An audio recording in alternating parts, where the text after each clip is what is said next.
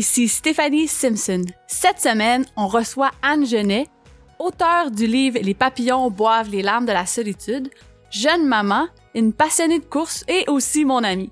Elle nous parle de son enfance à la campagne, euh, de sa nouvelle passion pour la course, elle nous parle de créativité et de sa sœur euh, jumelle. En gros, une entrevue qui nous inspire à sortir un peu de créativité en nous. Alors, si vous aimez les machines, n'hésitez pas à partager euh, nos épisodes, puis même euh, les épisodes que vous préférez. Euh, ça nous aide à nous faire connaître, puis ça nous montre un peu votre intérêt pour notre émission. Donc, cette semaine, Anne Genet, bienvenue aux machines. Ce podcast vous est présenté par l'équipe Tardif de Royal Lepage et l'équipe Stéphanie Simpson de Multiprêt Hypothèque. Pour tous vos besoins immobiliers, l'équipe Tardif et l'équipe Stéphanie Simpson avec vous jusqu'au bout.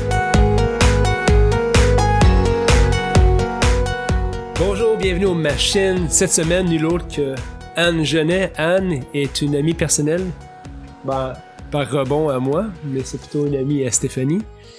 Mais c'est pas parce que c'est une amie qu'elle est ici, c'est parce que Anne est une écrivaine, est une fille pleine de talent, est une coureuse.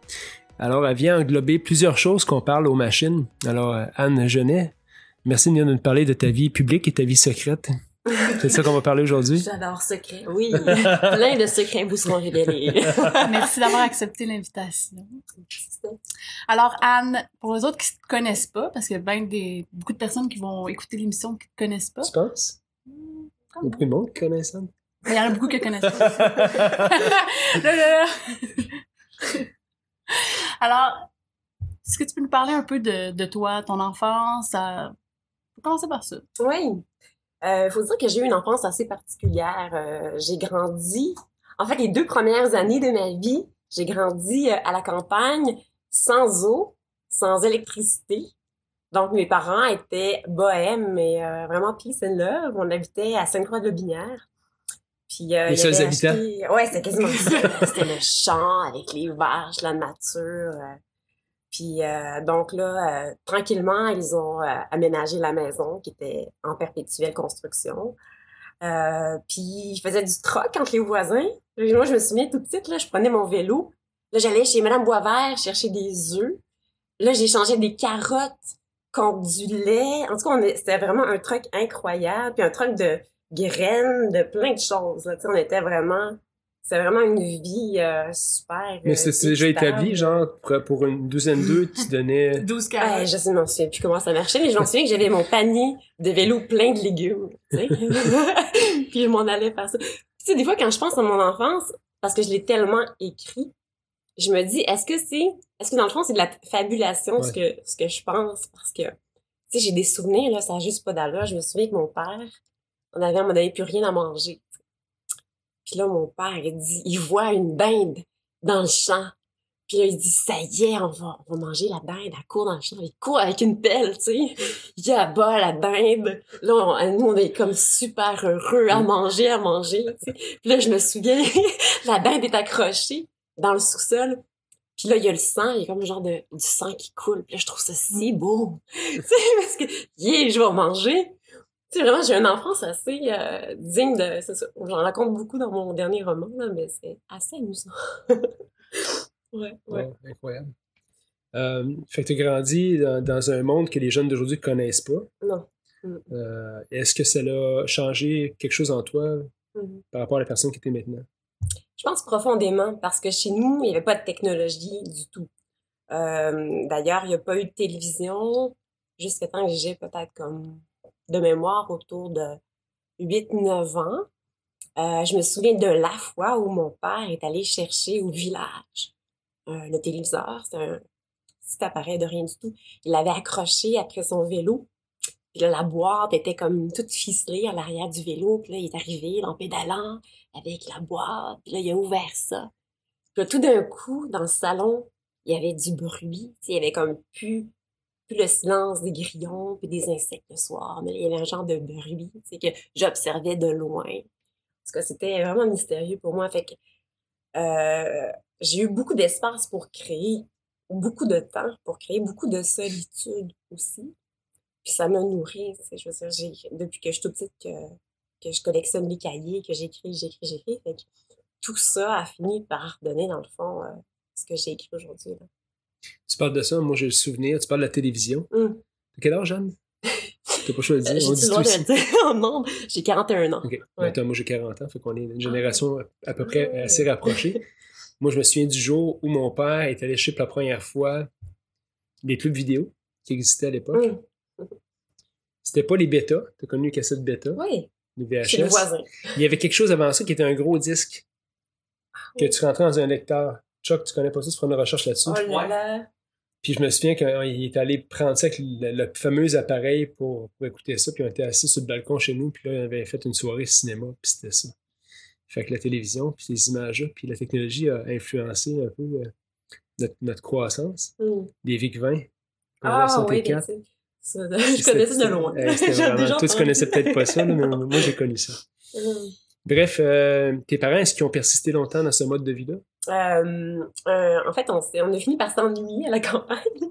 Donc, euh, quand j'ai eu 9 ans, mon père a décidé, ça y est, on déménage en ville, au centre-ville On de est prête. On est prête à affronter la civilisation. Mais tu sais, pas à peu Mais il près. n'y avait pas de libra- une, une librairie? Oui, c'est vraiment là. Il s'est dit, OK, ça y est, là, on va, on va acheter une librairie. Ok, il l'a acheté, je pensais qu'il l'a vendu. Donc là, il a acheté une toute petite librairie de rien du tout, ce qui a justifié, en fait, euh, notre déménagement au centre-ville de Québec, Saint-Roch downtown, euh, écoute, avec, euh, avec toute la belle faune. Là, c'est correct. Là? Ouais, ben à cette époque-là, il y avait beaucoup de prostitution. Il y avait... euh, C'était un milieu... Qu'est-ce très avait été écrit comme livre dans ce coin-là? C'était-tu Maria Chapdelaine qui avait été écrit? euh? Euh, il y a... Non, en fait, quoi il y a Bonheur d'occasion. Bonheur d'occasion. Que- puis moi, je me reconnais beaucoup Ouais, ouais, ouais. quand je lis Bonheur d'occasion parce que ça, c'est vraiment mon, mon, un peu ce que j'ai vécu. Ben, c'est-à-dire la pauvreté, il est très bien dépeint. Et il y a au pied de la pente douce également de Lemelin qui se situe dans le même quartier. Donc, euh, j'ai marché très souvent dans ce coin. Euh, oui, c'est ça. Alors, centre-ville, la grosse pauvreté. Puis là, c'est drôle parce que je passais d'un espace infini, celui des champs à perte de vue, à un espace restreint. Je me souviens, j'ouvrais la fenêtre. Puis là, je voyais un mur de briques. Et là, j'observais, genre, les détails dans la brique en me disant, c'est beau. J'essayais de trouver ça beau. Je respirais les pots d'échappement, tu sais, des, voitures, puis je trouvais, Ah, ça sent tellement bon, quelle odeur drôle. ouais, pour moi, c'était vraiment, euh, ben, je pense que je suis quelqu'un qui s'émerveille de toutes les aventures que je traverse, que de, de me retrouver au centre-ville, c'était c'était juste, j'étais très heureuse. c'était très beau. Ouais, T'as gra- t'as grandi dans. Est-ce que tu as grandi dans la librairie de tes parents? Est-ce que tu étais beaucoup euh, euh, là-dedans? Est-ce que c'était quelque chose qui, qui était dans ton quotidien aussi? Il faut dire que la librairie, comme elle était toute petite, il y avait des livres partout, partout, ça s'empilait, ça faisait des grosses colonnes. tu sais. Puis il n'y avait pas d'espace, beaucoup de rangement dans la librairie. Donc forcément, dans notre petit catégorie, il y avait également Plein de piles de livres. Puis moi, je me souviens, là, j'en mettais aussi, je mettais des livres à côté de mon lit. Puis j'aimais ça, genre, avant de m'endormir, choisir quasiment au hasard un livre, puis lire ça. Puis tu sais, j'avais le droit de lire n'importe quoi. Euh, ce qui veut dire que, je sais pas, j'avais 11 ans, puis là, j'étais en train de lire Citadelle de Saint-Exupéry. Puis là, je me disais, je comprends pas, je comprends pas, mais un jour, je vais comprendre. ouais, fait que la littérature jeunesse, de toute façon, à l'époque, ça existait pas vraiment. Il y en avait un peu moins. Fait que j'ai lu des classiques, là, euh, très, très, très tôt. Que tu penses que cette passion pour euh, l'écriture, la lecture, ça vient dans le fond de ton père? Ben, ça vient, puis je sais pas, j'aime bien tes questions parce que euh, c'est comme un amalgame des deux. Mon père me donnait tout le temps le défi, je te gage que t'es pas capable de lire ça. T'es pas capable de lire Camus. Là, j'ai tout lu Camus. Ouais, je suis capable. puis euh, ma mère avait ce petit côté, euh, ma mère, elle avait des cahiers comme moi, des carnets. Puis elle a dessiné, ma mère était peintre. Donc, elle était toujours en train de... Sais, je me souviens, on prenait l'autobus de ville, puis euh, elle sortait son petit carnet, puis elle dessinait les gens dans l'autobus. Fait que moi, je m'installais à côté d'elle, puis j'avais aussi mon petit carnet, mais moi, j'écrivais les gens qui avaient autour de moi. Sais, je notais des, des pensées. C'est comme si, quand je parle d'amalgame, c'est comme si, dans le fond, le- les lettres de mon père se sont fusionnées avec la créativité de ma mère, puis ça a donné l'écriture. Est-ce que tes, tes, sœurs sont comme toi? Oui. Ouais, tout le monde, toute la Oui. famille. Et non seulement, c'est comme moi en termes de créativité, parce que toutes les trois, on écrit puis on lit comme des machines, mais on court. Toutes les trois aussi. Ouais. Fait que, on a vraiment, euh, c'est très drôle, on est, on est vraiment pareil. Parce que Anne, elle a une jumelle. Ah, c'est vrai? Oui, oui. J'ai un clone. moi. Donc, si jamais tu me vois dans la rue, puis que je te dis pas bonjour, ben, c'est pas moi. Ça va être ma soeur. Ben, je suis content de t'avoir ici parce que ça nous amène à un sujet qui est un sujet qui me passionne aussi, les jumeaux. Hum. Euh, oui. C'est puis, sûr. puis avant, avant que j'arrive là, parce que je suis jumeau aussi, Oui, c'est ça. euh, avant que j'arrive là, euh, la question qui me venait en tête, c'est qui t'a le plus influencé dans ta vie? Hum. Parce qu'on va venir, dire, plus tard, on va parler de plus ce que tu as fait dans, dans, dans le présent au niveau du livre que tu écrit, mais dans ta vie en général, qui t'a le plus impacté? Oh là là! Quelle question! Euh, J'aimerais ça dire. euh, J'aimerais te parler d'auteurs qui m'ont marqué parce que les auteurs, euh, à différentes phases dans ma vie, ont déposé toutes sortes de choses. Puis, euh, je pense que je pourrais te parler actuellement de Murakami, qui est un auteur coureur japonais, qui, euh, qui s'est mis, lui, c'était un gars qui est propriétaire d'un bar, tu sais. Puis euh, au Japon, il faisait plein d'argent, il était, il était gros, puis il fumait comme une machine. Et là, un jour, il a décidé qu'il il se prenait en main, il se mettait à courir. Donc là, il s'est mis à courir, et là, il s'est dit, je veux faire autre chose que de courir, je veux écrire aussi. Alors, c'est comme si, dans le fond, la course et l'écriture sont apparus un peu en même temps. Et la course, un peu comme dans ma vie, à moi, lui a apporté la discipline pour écrire. Il s'est dit, OK, si je suis capable de me dire, je cours 10 km par jour, je vais, je vais écrire euh, deux, trois pages par jour aussi. Je vais m'asseoir une heure ou deux par jour, puis je, vais exercer exactement la même discipline, la même rigueur, la même méthode que celle de la course. Donc, Murakami, je l'adore pour ça parce que il a un imaginaire euh, incroyable. Puis, euh, j'ai lu pas mal de ses livres et je me suis en fait vraiment euh, inspirée de sa méthode d'écriture et de course. Ah ouais. Si tu avais un livre recommandé de lui, ce serait quoi? Parce que moi, je le connais pas. Euh, je suis convaincu qu'il n'y a pas grand monde qui. Murakami? Murakami. Oui, il a fait EQ euh, 84, qui est une euh, trilogie un peu de science-fiction. Euh, j'ai lu ça à une période très charnière dans ma vie. Je venais d'accoucher, j'allaitais, puis je dormais pas du tout, du tout, du tout. Là. Je, je faisais juste euh, pas dormir de la nuit. Puis j'ai lu, je pense qu'il y a quatre tomes dans la série de mémoires. Et je les ai lus en allaitant. Fait que je passais au travers euh, de milliers de pages comme ça. Il y en a, puis il y en a, c'est euh, immense. Ouais. Ouais. C'est pas venir à ta question du jumeau. Ouais. En fait, euh, en fait, puis euh, je sais pas si tu en as déjà parlé, mais j'ai, euh, j'ai étant jumeau, je me suis toujours int- intéressé au phénomène. Puis plus je rencontre du monde à succès dans la vie, plus je me rends compte qu'il y en a plusieurs qui ont des frères jumeaux. Ah oui? Ouais. Il y a, il y a- Il y a- t'as raison, quelque chose. de- Il y a quelque chose, Mm. puis c'est parce qu'en fait, tu me parlais de ton enfance qui a l'air très solitaire, mais elle n'était pas pantoute finalement solitaire, t'avais une sœur jumelle. Ouais, t'as raison. Right? T'as raison, ouais. Parce que moi, ce que j'entends Ouais. depuis le début, je dis, ouf, c'est Anne niveau opinion vert, là, qui est dans, qui est dans le qui est toute seule, Ouais. Mais c'est pas ça. Mais on était deux solitaires. C'est- deux solitaires Ouais. ensemble. Deux solitudes ensemble, c'est beaucoup plus facile. right? T'as raison. Ouais. Fait que parle-moi de ta relation de jumelle enfant, Ouais. puis adulte, parce que ça va, être, Ouais. ça va être le sujet d'un ouvrage pour moi un jour, ça. Ah, pour de vrai, je, je t'encourage beaucoup parce que c'est fascinant, je pense, euh, le phénomène des jumeaux. Euh, enfant, on a développé notre propre langage. Je sais pas si tu as vécu ça. Moi, j'ai vécu ça. Oui, ok. Je l'ai eu très longtemps dans ma vie, Ok. parce que le monde comprenait rien quand Oui. je parlais avec mon frère. Mais on parlait, nous autres, c'est qu'on parlait très vite. Exactement. Ah, le même! Ouais. Mais pareil. Puis moi, j'ai jamais ralenti, finalement. Oui, j'ai toujours conservé ça. que Oui. mais j'ai un débit qui fait ma personnalité aussi. J'étais un gars qui, qui euh, a tempérament très high, high, tu speed. Puis, fait que ça a toujours resté. Fait que moi, ça me collait bien à la peau de toute façon. Mais c'est un, un défi pour les gens. Oui, Fait que, oui, oui. Bref, pas parler de moi, mais je t'en parle. Parle-moi de toi. Oui, ben moi, euh, ex- exactement, j'ai eu un, un langage euh, qu'on a, on s'est inventé un langage jusqu'à temps. Écoute, je pense. Je que t'as des c'est- chums. T'as pas le choix. C'est très drôle. non, mais jusqu'à l'école, ben c'est ça finalement, l'école, jusqu'à la maternelle. j'ai, euh, on avait vraiment, on a eu de la difficulté à s'intégrer à l'école maternelle parce qu'on avait encore notre propre langage. Euh, puis, euh, mais bon, peu à peu, on est devenu euh, l'attrait touristique de l'école.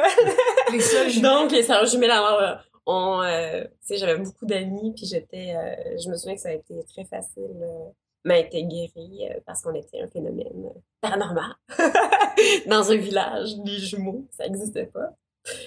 Euh, c'est ça. Donc, j'ai une moi, ce que je trouve assez, moi aussi, j'ai des histoires un peu spéciales concernant le fait que je sois jumelle. J'ai des souvenirs d'avoir fait les mêmes rêves que ma soeur.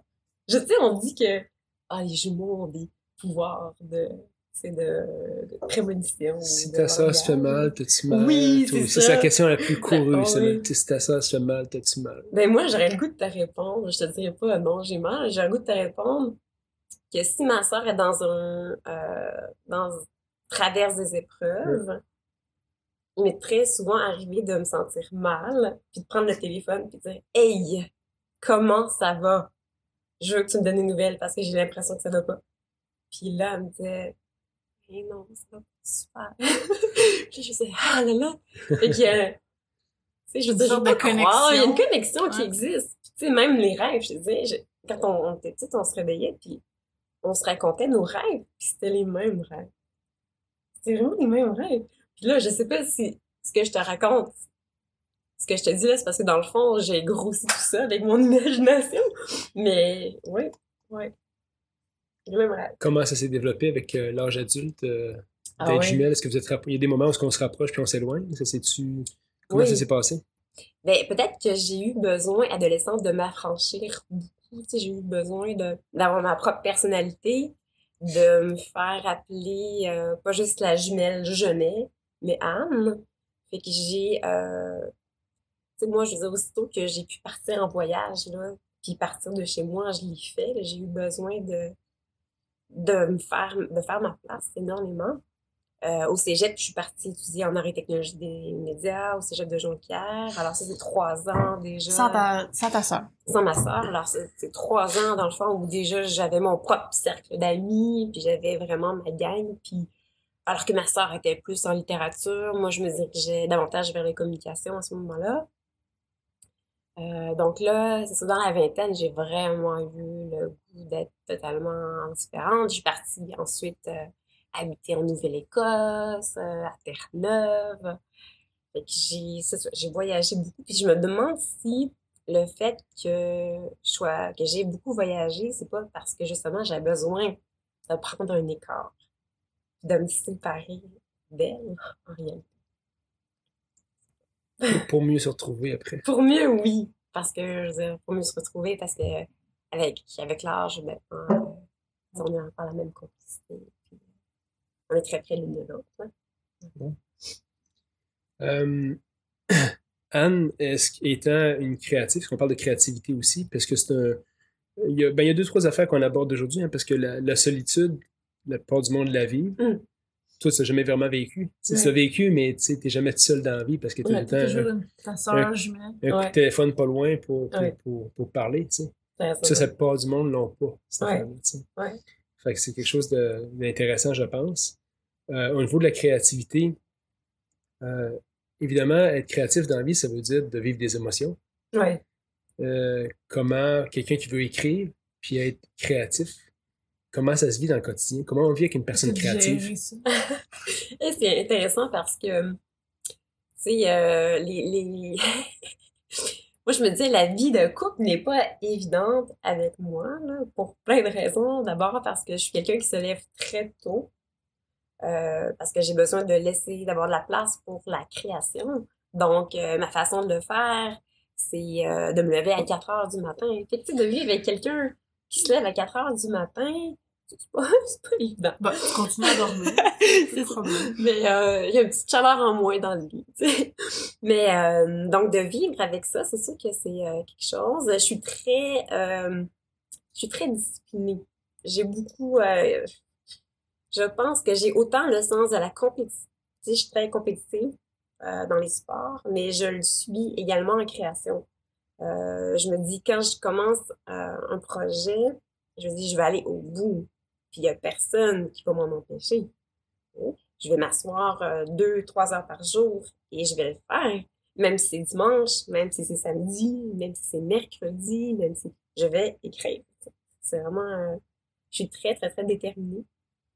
Euh, fait qu'au quotidien, il y a cet aspect-là, l'aspect que je, je consacre beaucoup de temps à l'écriture. Mais il y a aussi l'aspect intéressant qui est que euh, je suis aussi quelqu'un qui observe beaucoup, qui est très curieuse, qui prend des notes. Tu sais, je suis tout le temps en train de prendre des notes. Puis j'ai un genre de... J'ai une curiosité par rapport à la vie. Je veux expérimenter plein de choses. Je veux écouter les gens. Je veux, je veux vivre à 100%. Puis je pense que je suis vive, je suis animée. ça, c'est ça. C'est un peu comme ça que je suis dans la vie. Tantôt, juste avant comme qu'on soit en honte, tu fait un peu un parallèle entre euh, ben, la solitude, l'écriture, euh, la course, tout ce que ça t'amenait, puis comment que t'amenais un peu à que ça soit juste une chose, dans le fond, pour toi. Mm-hmm. Oui.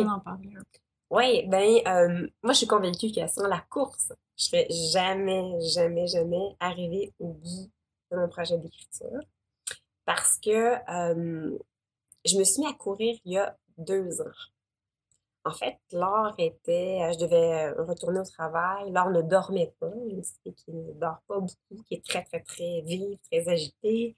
Alors, j'étais épuisée, ça n'avait pas d'allure. Sais, je, me disais, comment je vais faire pour travailler alors que j'ai pas dormi de la nuit? Mais ça marche pas. Puis là, je me suis inscrite à un gym. J'ai euh, commencé des cours de spinning. Puis là, le prof, il disait, vraiment bonne, t'as un super cardio. As-tu déjà essayé la course? Je fais non, mais je vais essayer. Et là, on s'est mis à courir ensemble. Et c'est. Lui, il était vraiment très bon en course. On s'est mis à faire des intervalles. Puis je veux j'étais plus vite que lui, là. Tout d'un coup, je me suis mis à courir avec une vitesse, puis avec peut-être comme l'espèce de le même désir que j'ai en création, celui de me dépasser et de me dépasser. Mais là, tout d'un coup, j'ai tellement eu d'énergie. Tu sais, même si je dormais pas, euh, même si ma vie continuait, j'avais... Je commençais mes journées en me disant « Wow! Moi, j'ai couru 21 km, c'est lundi matin, OK, on va la prendre la journée, tu sais. J'ai fait des intervalles à 3h30, puis j'ai vraiment clenché ça. Je disais, OK, maintenant, je vais commencer ma journée, puis regarder ce que je vais faire c'est comme si, dans le fond, la course m'a permis de croire en moi. Je me suis dit, si je suis capable de performer sur piste, je suis capable de performer aussi ailleurs dans ma vie. Donc, je me suis dit, OK, maintenant on écrit. après la course, on dirait, ben, moi, c'est comme ça que ça se passe très souvent. Après avoir couru, euh, mon cerveau est extrêmement éveillé. Je veux dire, euh, je prends le crayon, là, puis c'est comme si ma main part tout seul. C'est comme si, dans le fond, parce que j'ai fait un acte physique, j'ai couru, ben là, maintenant, la main, qui est un geste quand même aussi physique, puis le fait que mon cerveau soit bien éveillé me permet vraiment d'entrer dans la créativité. C'est ce qui t'a permis d'écrire, dans le fond, ton, ton, premier, ton premier livre? Oui, en fait, ce livre-ci, Les papillons boivent les larmes de la solitude, c'est un livre que j'ai écrit avant d'avoir l'art. Fait que c'est plein, plein, plein de petites histoires euh, que j'ai écrites ici et là, peut-être en l'espace de deux ans, qui ont donné un recueil euh, de nouvelles. Euh, mais le projet, celui que j'ai terminé, mon roman, a pris quatre ans, quatre ans d'écriture. Et, et, là, c'était un premier roman. Alors là, c'est vraiment, tu sais, puis j'avais jamais fait ça, moi, de roman. ça a été... Euh, ben, je, pense que la course m'a aidé justement à avoir la discipline de le faire. Quatre ans pour écrire un livre. Oui, quatre ans. Parce que, puis, je veux dire, et des pages, et des pages, et des pages, et des pages détruites. Parce que, tu sais, très souvent, là, je pense que je suis rendue à une quatrième écriture environ. Euh, Peut-être parce que, dans le fond, je suis allée à tâtons sans savoir comment, où est-ce que j'allais aller. Vraiment, tu sais, je me suis fait un plan qui était un plan de 10 pages avec une bible des personnages euh, qui est comme une vingtaine de pages juste pour me dire, OK, là, j'ai mon projet, je sais où je vais, mais malgré tout, malgré tout ça, le travail de préparation, euh, j'écrivais, mais c'était une première pour moi.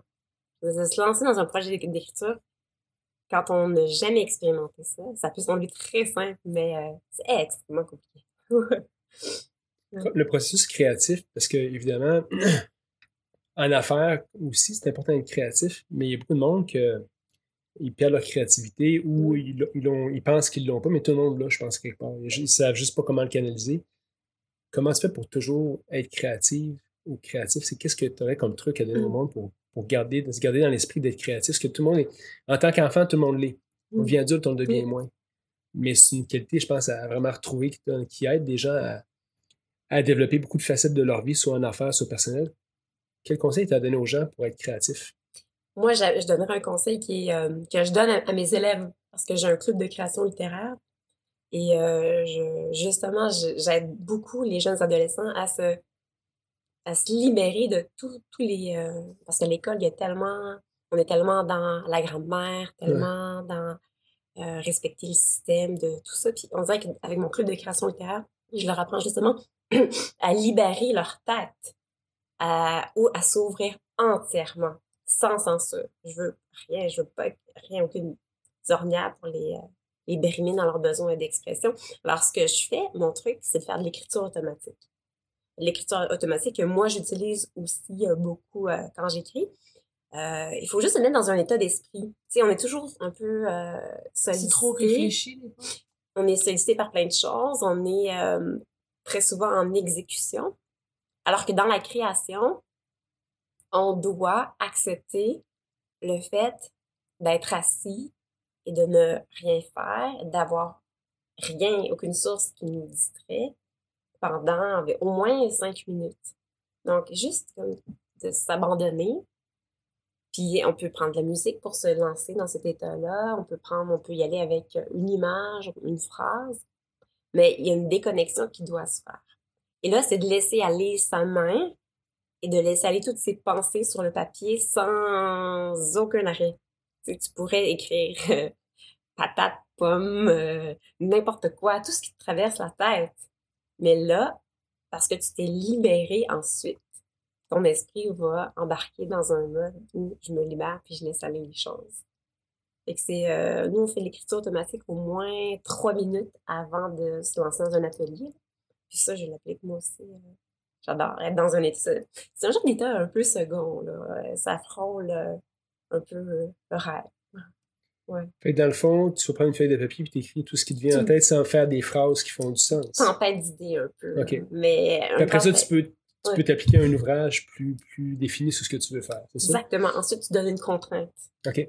Euh, ça a-tu été, euh, été étudié comme quoi c'est une technique qui fonctionne? C'est vrai? Oui. c'est pas que j'entends parler, moi. C'est l'école euh, de l'Olipo qu'on utilise beaucoup en littérature. Donc, euh, alors là, c'est de se donner justement de d'y aller avec d'abord une expression, puis ensuite une contrainte. la contrainte, ça peut être de piéger des mots, ça peut être de travailler à partir d'une image, un fragment, ça va dans tous les sens, d'écrire sans E, donc, il y a vraiment toutes sortes de, de contraintes. Qu'est-ce que ça permet, ça, la contrainte? La contrainte, ensuite, te permet d'y aller dans un certain cadre. Puis là, ensuite, euh, ensuite, moi, je vais, je vais y aller. Je vais me dire, ben là, aujourd'hui, euh, je dois terminer telle idée. Puis là, on se dirait que ça va, ça va mieux. C'est comme s'il faut que je passe par un processus où je suis vraiment dans l'expression. Ensuite, un processus où je vais, je suis ligne directrice. Et ensuite, euh, là, je vais créer plus facilement. Quelqu'un veut créer un ouvrage ou à traverser à travers ce processus-là, mm-hmm. est-ce qu'il y a une, une contre-indication? Est-ce que ça soit fait manuscrit versus sur un ordinateur? Oh là là! J'adore tes questions. Euh, je me pose toujours la question quand j'écris. Il y a aussi, dis... juste dicter quelqu'un qui dirait, dirait à, la, voix, là. Oui, un peu comme avec un dictaphone. Ah, oui. oui. Ben, euh, ben moi, c'est bizarre parce que l'écriture est un acte physique, pas juste... Tu es une puriste. Oui, je suis vraiment une puriste. tu sais, je suis une fille qui tripe sur le papier. Puis l'odeur du papier aussi. Mais bon, ce que je vais te dire, c'est que euh, moi, j'ai deux façons d'écrire. D'abord, j'ai celle dans le carnet, où c'est vraiment, je laisse aller mes idées, je suis dans la création. Et quand je vais à l'étape de euh, la révision, euh, l'écriture, où là, vraiment, je porte attention aux phrases, là, je vais être à l'écran. Je vais être sur mon clavier. Mais euh, je ça, c'est ma façon à moi de travailler, mais c'est que j'ai besoin d'être un peu folle dans mon cahier, Puis ensuite, de me dire, OK, maintenant, j'écris pour un lectorat. OK. Intéressant, parce que c'est de plus en plus, je pense, la, la tendance de les gens de vouloir écrire, Écrire des livres écrire des sur- livres ou écrire par rapport à eux, par rapport à ce Qu'est-ce qu'ils ont fait? qu'est-ce qu'ils ont accompli. Euh, fait que le, souvent, le processus n'est pas nécessairement évident pour tout le monde. Toi, tu es une naturelle là-dedans, mais Mm. quelqu'un qui veut écrire, c'est par où je commence. Mais c'est intéressant d'entendre le processus que, Oui. de, de- de lequel tu parles là.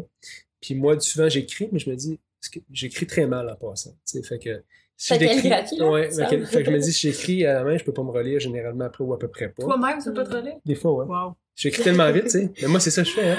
Je fais de l'écriture automatique, mais je peux pas lire après.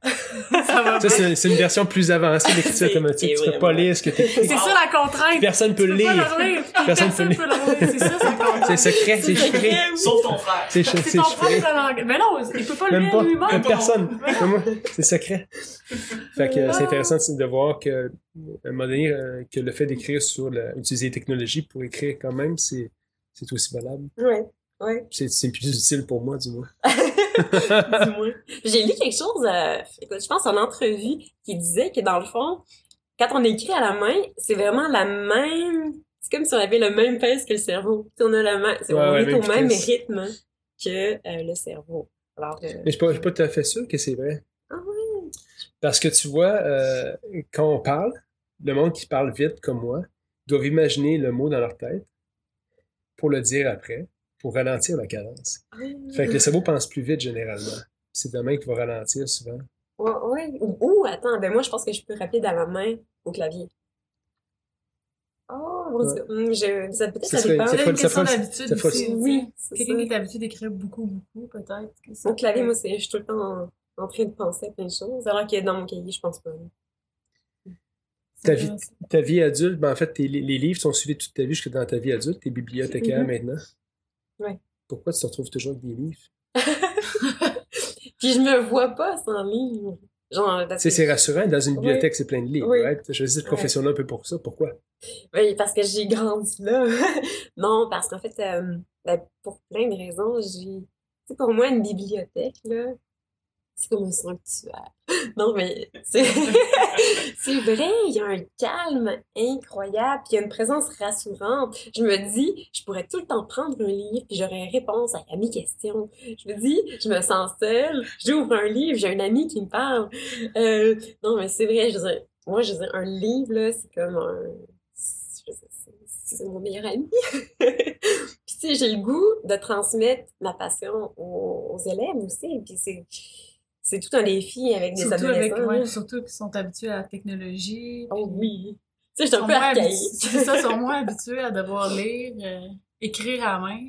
Oh oui, c'est vraiment. Je suis comme. de- Mais en même temps, en même temps, je suis quelqu'un qui est vraiment euh, facile d'a- d'accès. Puis j'ai. Je sais pas pourquoi les jeunes viennent vraiment me parler, puis me raconter plein de choses. Puis on a beaucoup de plaisir dans la bibliothèque. C'est pas un endroit austère du tout. Là, on fait du théâtre. Et moi, je fais. euh, je fais toutes sortes de. J'expérimente plein de choses. Ça fait que très souvent, euh, je prendre un extrait de livre, on le monte en pièce de théâtre.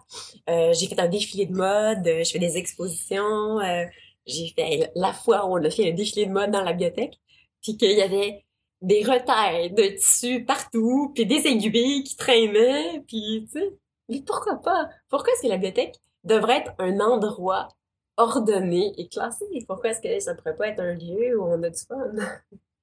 Je te disais que dans, dans le dans, dans l'idée des gens, le travail de bibliothécaire il va être appelé à disparaître parce que Oui. bientôt, ça va être des robots qui vont être placés, les livres, Arrête, je dans les étagères. tu comprends ce que je veux dire? oui, Est-ce- je est-ce- sais. Qu'est-ce que tu en penses de ça?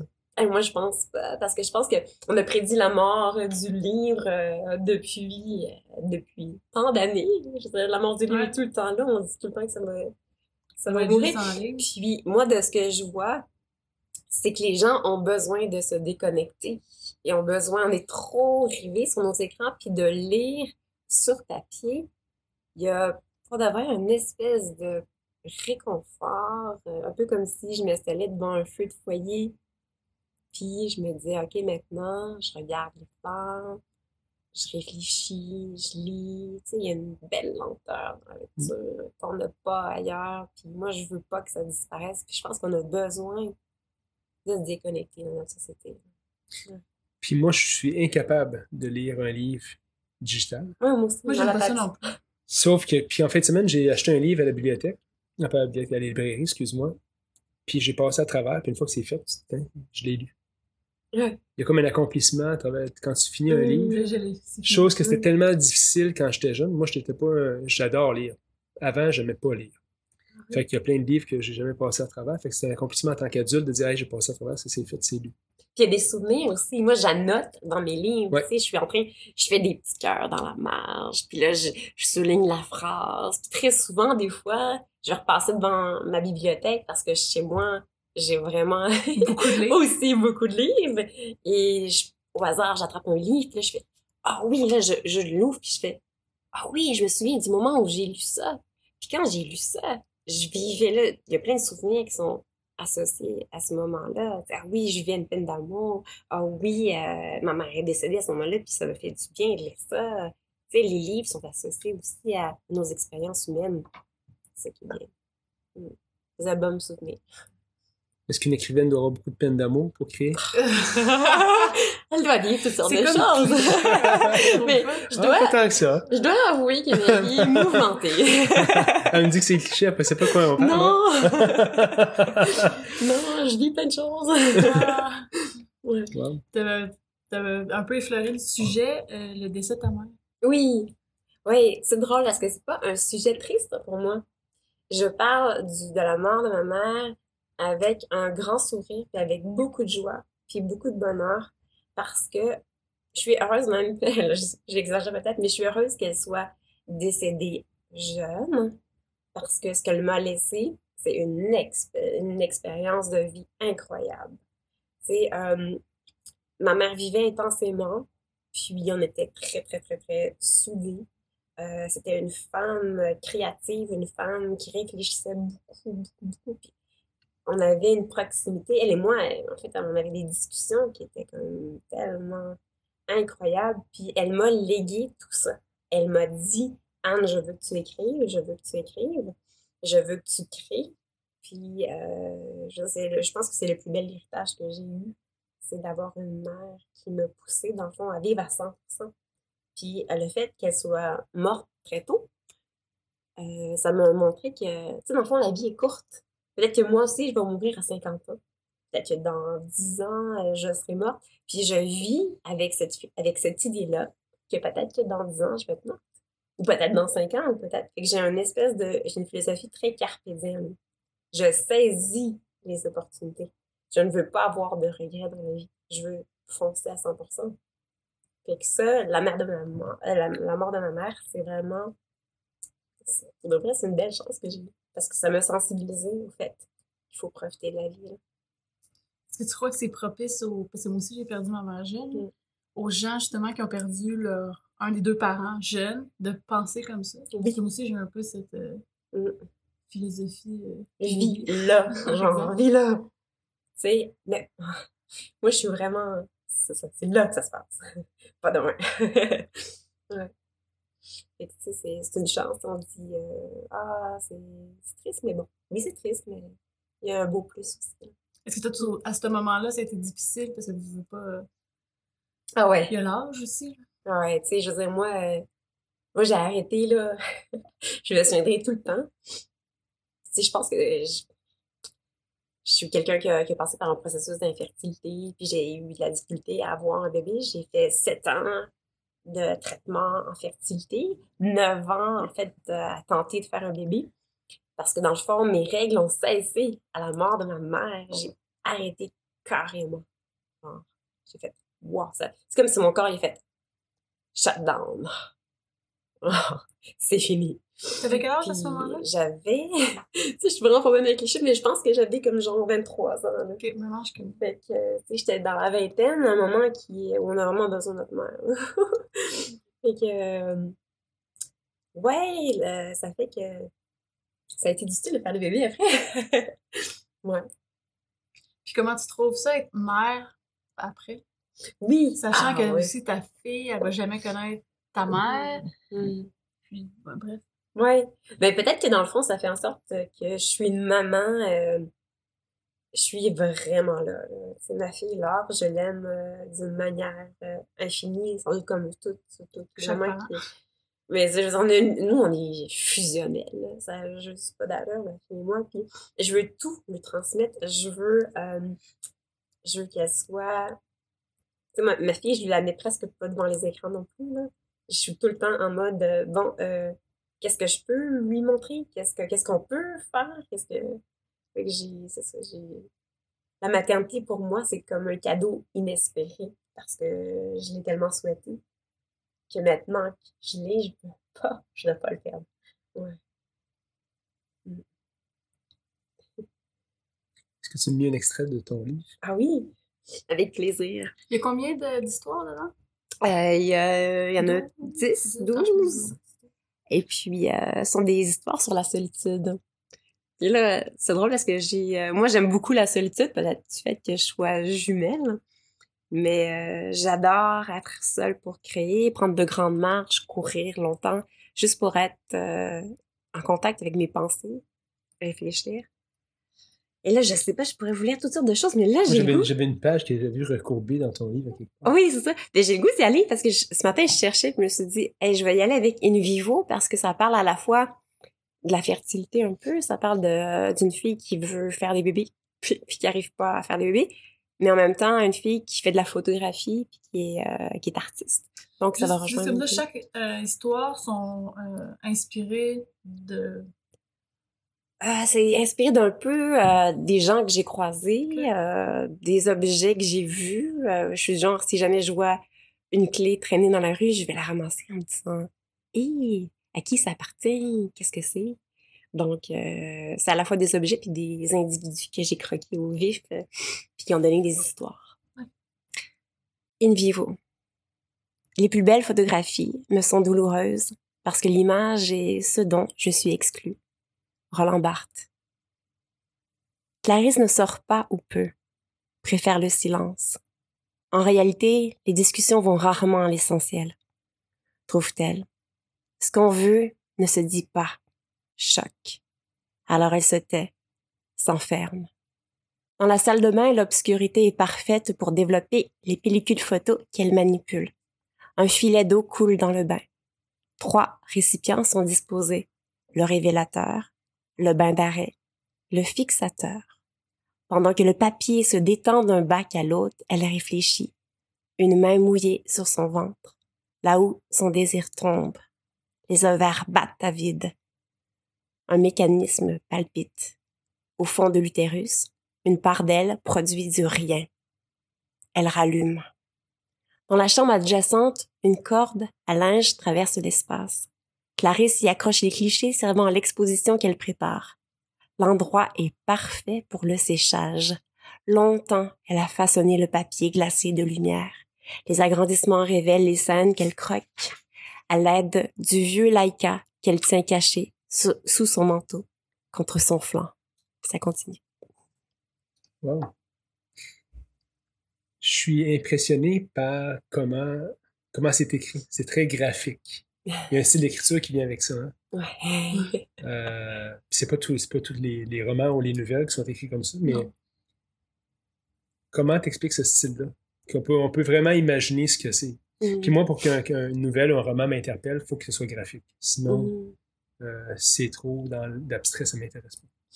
Euh, j'ai besoin, et puis là, je- on va faire un lien avec la, la technologie, tu sais. Euh, moi, j'ai besoin, quand je lis, de voir à travers les mots. C'est comme si parce que j'ai pas eu euh, de télévision, euh, j'aime vraiment décrire les choses parce que la façon de décrire les choses, ça nous permet de voir comme on peut pas voir. Puis, euh, tu dis que c'est très dense, très graphique. Je pense que je travaille beaucoup, beaucoup, beaucoup mon style. Je suis tout le temps en train de reprendre. Est-ce qu'il y a- un nom à ça? Euh, ça serait, moi je dirais lyrique, mais euh, je pense pas que c'est trop lyrique. Ben, je pense que c'est que ça frôle vraiment. C'est c'est de la prose. C'est de l'écriture euh, à mi-chemin entre la poésie puis, euh, puis le récit. Merci d'avoir lu ce, ce contexte-là. Pour les gens qui veulent se le procurer. Oui, alors ben, c'est disponible partout en librairie. Euh, donc le titre Les papillons boivent les larmes de la solitude et c'est publié à l'instant même. Lola, la fille à Maxime, elle me posait la question pourquoi ce titre Ah oui, c'est hey, super drôle. J'adore cette question-là parce qu'on me la pose souvent. Euh, j'ai beaucoup inventé mes histoires en marchant euh, parce que avant de courir, je prenais des très très très longues marches. Et je me souviens d'une fois où euh, je marchais, il pleuvait. Puis là, ou peut-être qu'il avait même arrêté de pleuvoir. Et là, je me suis penchée puis j'ai vu un escargot. Puis sur la carapace de l'escargot, il y avait une petite goutte de pluie qui glissait. C'était si beau. C'était comme si euh, la lumière s'était accrochée à la goutte de pluie.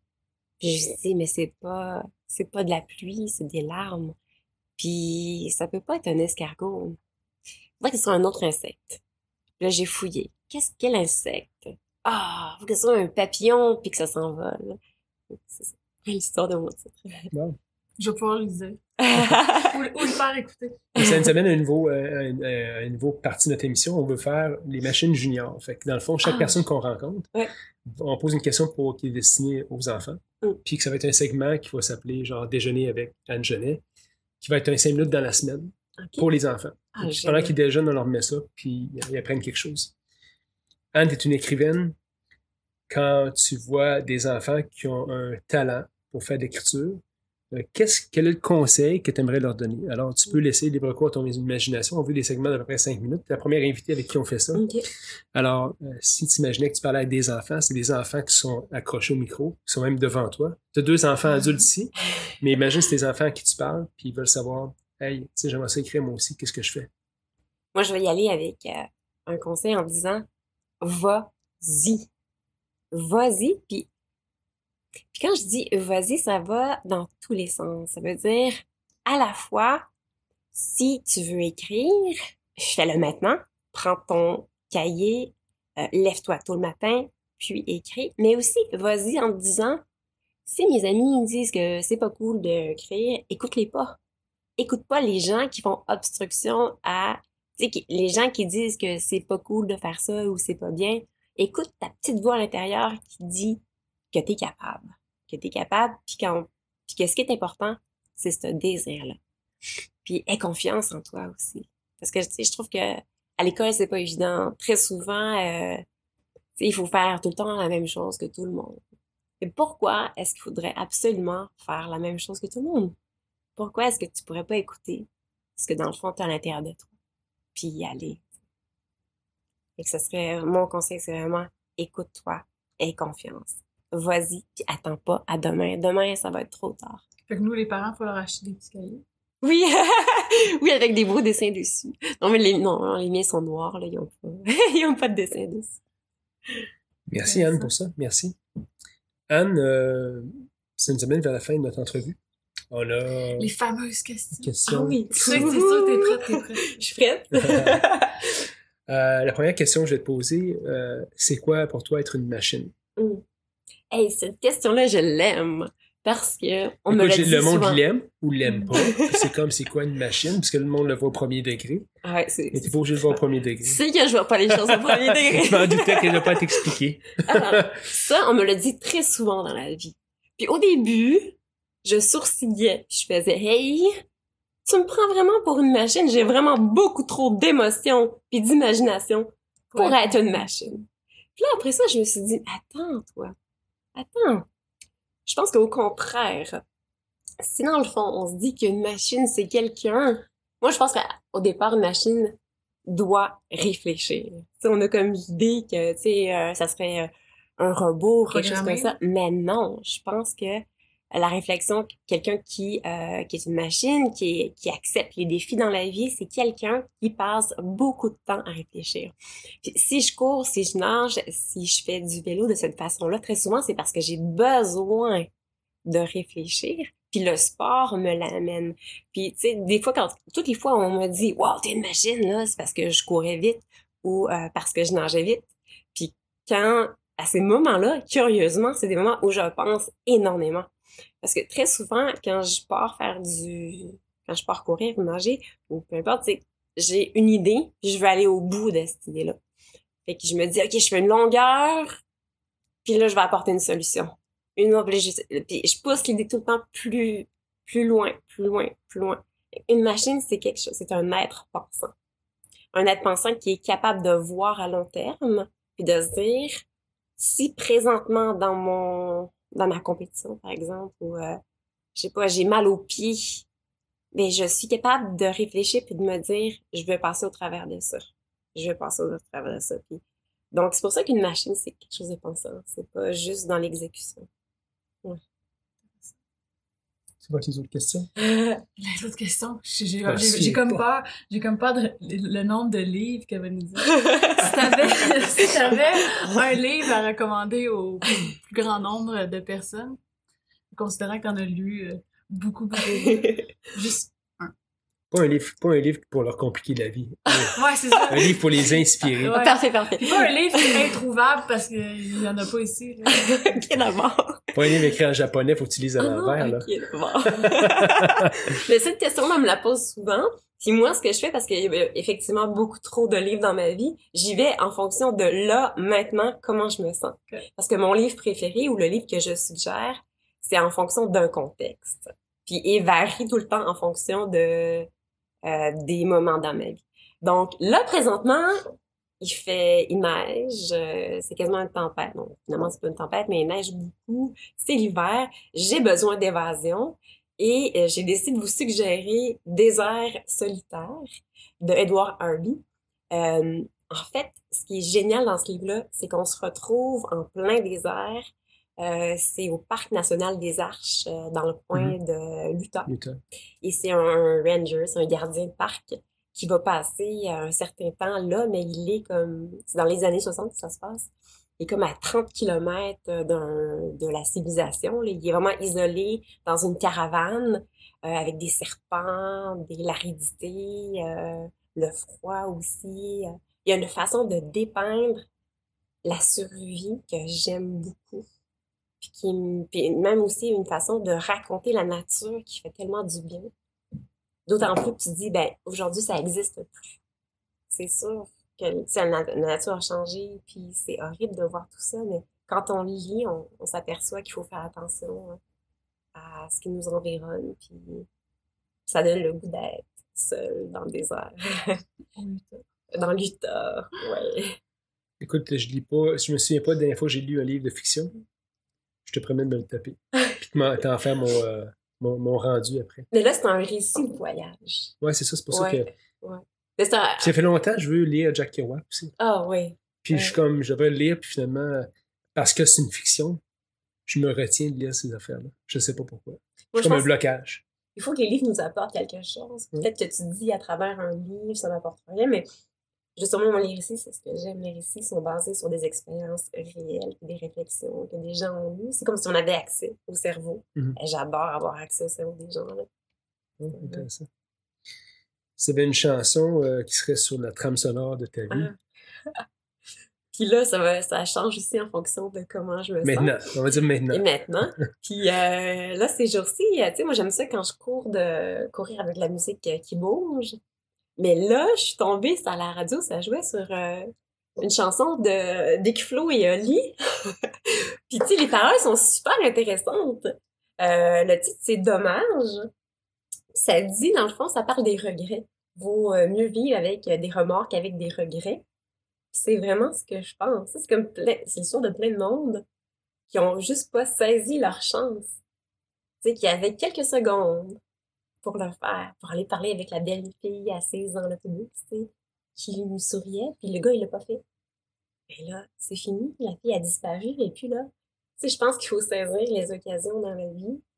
Ça me fait du bien de- d'écouter, euh, ça bouge, en même temps, c'est une belle leçon de vie. Est-ce que tu écrirais des chansons? Hey, j'ai un ami qui m'a fait de la musique puis qui m'a déjà dit euh, qu'il aurait souhaité que je lui écrive des paroles. Mais c'est comme tout un défi, je, je pense. Peut-être Ah un ouais, jour. Ouais. Peut-être un jour. Anne-Jeanne, merci infiniment. Merci, Denis. Merci, c'était le fun. C'était super intéressant. Puis tous les gens qui veulent. Où est-ce qu'on peut connecter avec toi? Sur les réseaux? Sur le monde virtuel? Ah ouais, écoute, moi, je suis que, ouais, faut aller à la bibliothèque? Prendre rendez-vous. Mais euh, on peut euh, se procurer mon livre en librairie. Je suis sur Instagram. Sous le nom de? Puis euh, Angelet. Angelet. Il sur Strava. Angelet Papillon. Ah oui, Strava. Oui. sur Strava, sur cool. Instagram, sur Face- Facebook. Ouais, partout. On te souhaite beaucoup de succès dans la suite des choses. On te souhaite euh, beaucoup d'autres romans. On souhaite que le métier de bibliothécaire ne disparaisse pas. Et on te souhaite beaucoup de bonheur, Anne. Merci. Merci d'être venue. Merci. Bonne semaine, les machines.